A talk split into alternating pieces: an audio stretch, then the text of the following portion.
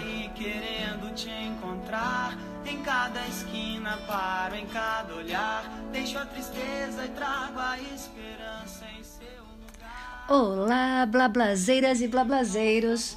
Esse é o Blá Blá Blá com Simone Go, numa edição X, numa edição especial. E abrimos com Cássia Eller. A música é Palavras ao Vento.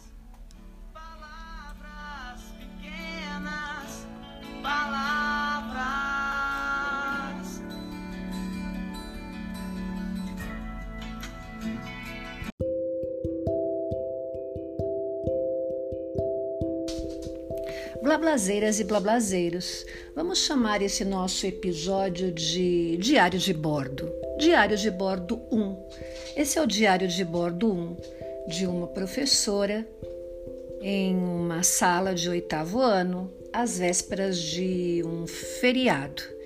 E aqui eu falo para vocês sobre uma crônica, uma crônica que daqui a pouquinho vocês vão ouvir. Agora é a história da crônica.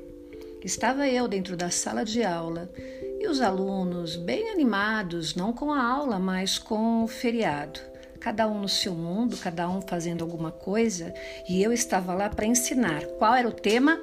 Crônicas, pessoal. E contei a história da crônica, como ela nasceu no Rio de Janeiro com João de Barro. Coloquei a minha crônica preferida na tela, li a crônica para eles e de repente, do nada, depois de conversar sobre crônicas e tudo mais, eles começaram uma cantoria sem sentido. Então eu lhes disse: Bom, gente, vamos escrever uma crônica coletiva?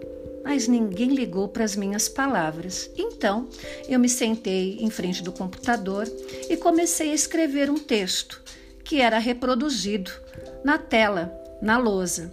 Comecei a escrever desenfreadamente e esse processo é aquilo que acontece com o escritor. Você entra num mundo em que você e as palavras são um só e não importa o contexto em que você esteja. De repente eu fiz uma pausa e um ou outro par de olho olhava para a tela e via aquelas palavras e entendia ou não entendia, mas continuei ali no meu feito, escrevendo, escrevendo.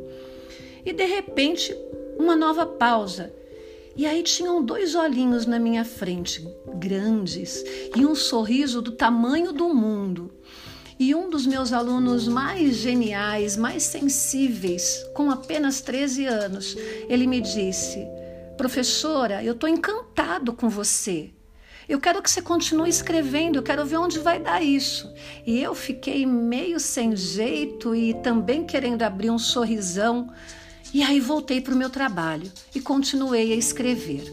Eu terminei a crônica e aí li a crônica para os alunos todos gostaram, disseram que eu tenho um jeitinho para coisa. É, alguns comentaram, é, as meninas se sensibilizaram, claro, o universo feminino, né? E aquele aluno virou para mim de novo e disse: Pro, você me inspirou. Eu quero ir para casa. Eu quero para casa escrever. Gente, ganhei o dia.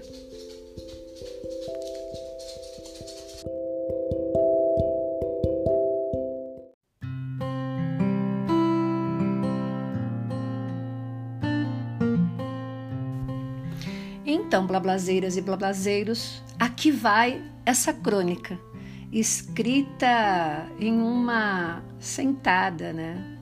É, escrita em 10 minutos. Crônica de uma sexta-feira, em uma sala de aula. Todos sentados, não em ordem, mas na ordem de cada um o tempo de distanciamento trouxe sentimentos de pertencimento àquela turma. Eles querem abraços, querem palavra, mas não a minha, a deles.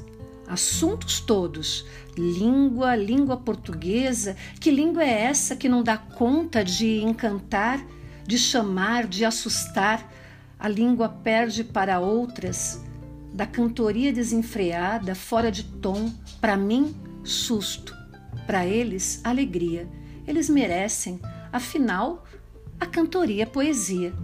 Olhos continuam perdidos, com medos internos, meninas e meninos unem-se em prol desse abraço escolar de um final de sexta-feira.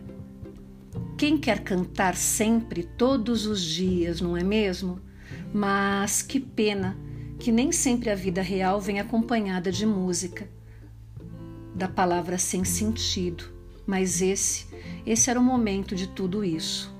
Tudo e nada num final de sexta-feira. Ah, as crônicas e a poesia? Semana que vem, lá vem elas, porque agora é sexta-feira.